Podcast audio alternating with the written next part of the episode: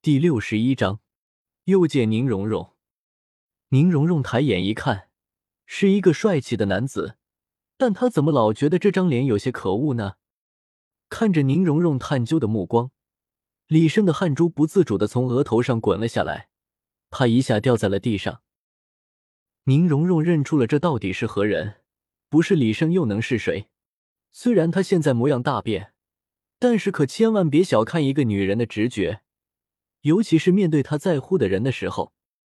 看着李胜紧张到汗流浃背的模样，他突然感觉有些好玩，心中对李胜的愤懑一下消失不见了，眼珠咕噜噜转动了几圈，嘴角露出了笑容，想要好好的吓一吓李胜。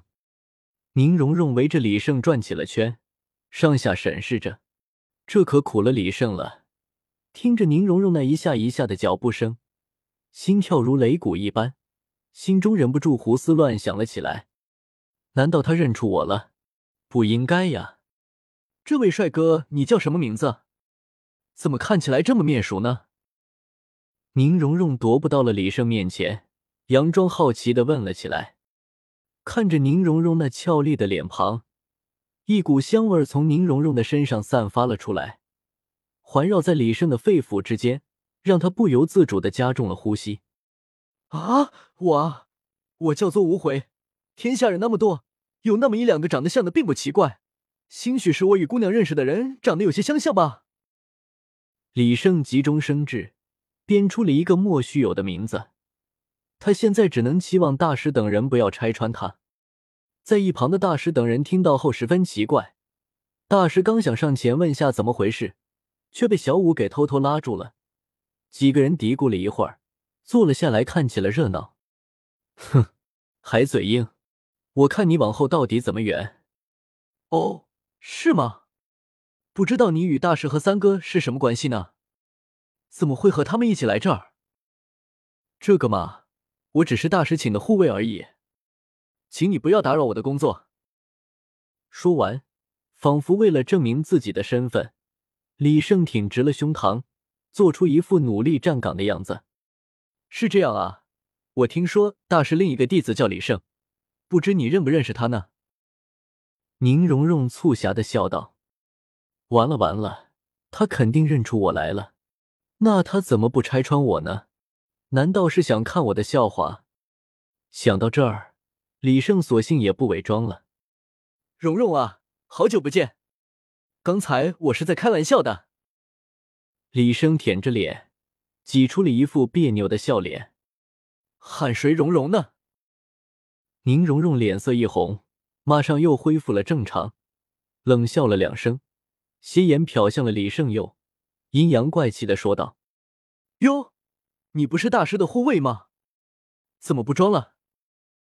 嘿嘿，开个玩笑而已嘛。我变化这么大，你是怎么认出我的？怎么认出你？就凭你对我做的那件事，你就是化成灰，我都认得你。”宁荣荣不再隐藏。就这么定定的看着李胜，直看得他心虚不已。围观的众人只道是李胜在宁荣荣的脸上涂画的事，可只有两个当事人才明白宁荣荣所说的到底是什么。上次是我不对，我会对你负责的。情急之下，李胜竟然脱口而出这么一句话。大师他们下巴掉了一地，就这点事还要负责？可是宁荣荣飞速变红起来的脸庞，却让他们知道了，这其中一定有故事，不只是恶作剧一般的涂涂画画。看着宁荣荣羞红的脸颊，李胜才反应过来自己好像说出了不得了的话，赶忙转移起了话题，试图让人忘掉他所说的话。三哥，你不是从独孤博那里带了礼物给大家吗？这可都是好东西，还不快拿出来！李胜啊！礼物什么的，等会儿再说。我们就想知道，你们这个负责到底是怎么回事？戴沐白看热闹不嫌事大，竟然火上浇油。对对对，礼物什么的先等等，你们俩是怎么回事？说说看呀！马红俊等人也跟着瞎起哄。李胜眼看着宁荣荣脸红的都快冒烟了，大师虽然也很想知道自己另一个弟子的八卦，但为了照顾小姑娘的情绪，还是不得不出面镇压了起来。好了，都别闹了，他们俩的事自由他们自己处理。小三，你不是给大家带了礼物吗？还不快拿出来！听了大师的话，在场诸人不得不按耐住自己的好奇心，看向了唐三。李胜恨恨的瞪了唐三一眼。似乎是在怪他不够意思，竟然也跟着看笑话。唐三不以为意，一意从如意百宝囊中取出了仙草，递给了众人，迎来了一声声惊叹。轮到宁荣荣的时候，唐三却突然将花递给了李胜。小胜，这朵绮罗郁金香可是你求着我替荣荣选的，应该由你亲自送给她。说完。唐三便将绮罗郁金香塞进了有些茫然无措的李胜的手中，对他眨了眨眼。啊！李胜捧着绮罗郁金香，有些不知所措。直到小五在他身后推了他一把，他才顺着力道来到宁荣荣身前。不知脑袋里在想些什么，他竟然像前世求婚一样，单膝跪地，两手捧起绮罗郁金香，递向了宁荣荣。在场的众人心中可都清楚，这花必然不是李胜选择的，而是唐三在为他助攻。但李胜却玩了这么一出，不由得让在场的几位男性伸出了大拇指。唐三在旁边说起了绮罗郁金香的功效。宁荣荣红着脸从李胜的手中接过绮罗郁金香，只觉得脑袋里面嗡嗡的，连周围人在说什么都听不清了。唐三无奈的笑了笑。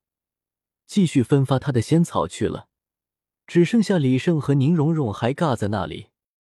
你是认真的吗？宁荣荣手捧着绮罗郁金香，低声咕哝了起来。什么？李胜看着手捧鲜花，脸色羞红的宁荣荣，心中的弦好似被一双看不见的大手拨动了一般，突然感觉到宁荣荣此刻是如此的美丽动人。不知不觉中，他的身影已经刻进了他的心里。可是，直到现在，李胜才发现，他的心里竟还住着另外一个人，那便是清雪瑶。他给他带来了所有的希望，他是不可能会离开他的。身为一个感情菜鸟，李胜并不知道该如何抉择这份感情，只能装作没有听到，像一个鸵鸟一般锁紧了沙土里。宁荣荣没有听到李胜的答复，轻轻抬了抬头，发现李胜眼神空洞，眉头微锁，好像在眺望远方，便以为他并没有听到自己的话。刚刚问出那一句已经耗尽了他所有的勇气，再让他问一遍，他怕是没有这个勇气了。啊！维持在这里的旖旎气氛被唐三那里传来的惊呼声所打断。两人之间好似有了默契一般，朝着唐三那里走去。原来是这样吗？如果是我的话，我能够拥有这朵相思断肠红吗？清楚了唐三他们在惊呼什么之后，宁荣荣这样问起了自己。想了一会儿，也没有想出答案。他自己心里也清楚，想不出答案，也就意味着自己做不到小五那样，索性就不去想了。看着众人手中皆有仙草，唯独李胜站在原地。宁荣荣竟有些生气：“三哥，李胜的仙草呢？你不会忘了吧？”唐三却是苦笑了起来：“荣荣，小胜是我的师弟，如果有的话，我怎么会不给他准备呢？你别忘了，他可是和我一起来的，那里的药草不知道被他吃了多少了。”听完唐三的话，宁荣荣这才舒展开了眉头。小圣，还要麻烦你来帮我们护发。没问题，你们放心，有我在，绝对不会有人能够打扰到你们。